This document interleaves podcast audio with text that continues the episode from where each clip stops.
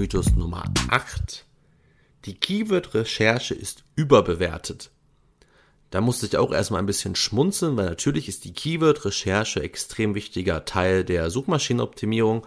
Aber ich verstehe, wo dieser Mythos, glaube ich, herkommt, weil es geht so ein bisschen darum, dass man auch einfach ähm, zu viel immer nur auf Zahlen, Daten, Analysen schaut, aber nicht im eigentlichen Unternehmen mal überlegt, was sind denn Suchanfragen, die wir selbst stellen würden bei Google, um nach unseren Produkten und Dienstleistungen zu suchen.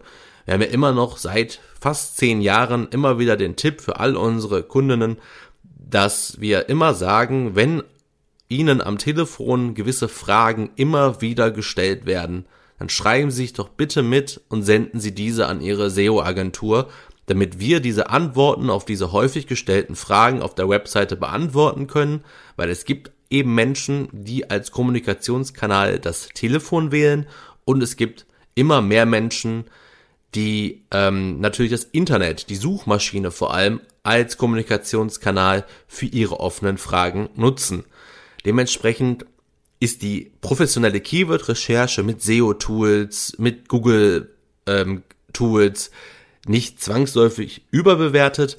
Meistens äh, schießt sie vielleicht am Ziel einfach ein bisschen vorbei, weil sie sich dann doch nicht am Ende damit deckt, womit, also mit dem natürlichen Suchverhalten von potenziellen Kunden oder sprich aber einfach gesagt von den Menschen.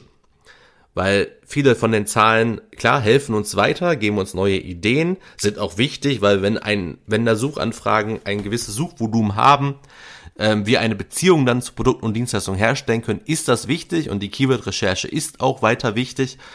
Aber vielleicht ist sie für manche überbewertet, weil sie andere Methoden, außer diese analytischen äh, Methoden oder halt diese Nutzung von Tools, die auf Algorithmen basieren, ähm, einfach in, so in den Vordergrund stellen, dass so natürliche Wege einfach außen vor gelassen werden. Deshalb würde ich auch bei diesem Mythos sagen, er ist jetzt an sich auch wieder so er liegt in der Mitte zwischen Wahrheit und Lüge, also zwischen wahr und falsch. Irgendwo in der Mitte liegt dieser, dieser Mythos, weil man einfach bei der Keyword-Recherche viele Wege gehen müssen, äh, gehen muss und da nicht immer nur auf ein oder zwei Tools vertrauen sollte, sondern alleine schon die Nutzung von mehr als zwei Tools ist wahrscheinlich auch schon eine ganz andere Art von Keyword-Recherche, wie sie von vielen anderen angeboten wird.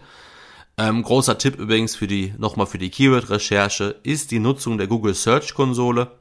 Komplett kostenlos für alle Website-BetreiberInnen, aber extrem hilfreich, was das Suchverhalten der Menschen angeht, was im Internet gesucht wird und zu welchen Themen eure Webseite bei Google angezeigt wurde in den Suchergebnissen, aber die Leute nicht geklickt haben, weil ihr ein zu niedriges Ranking habt. Also die Ergebnisse aus der Google Search Konsole helfen euch kostenlos weiter, eure Webseite zu optimieren und helfen euch auch bei einer kostenlosen Keyword-Recherche.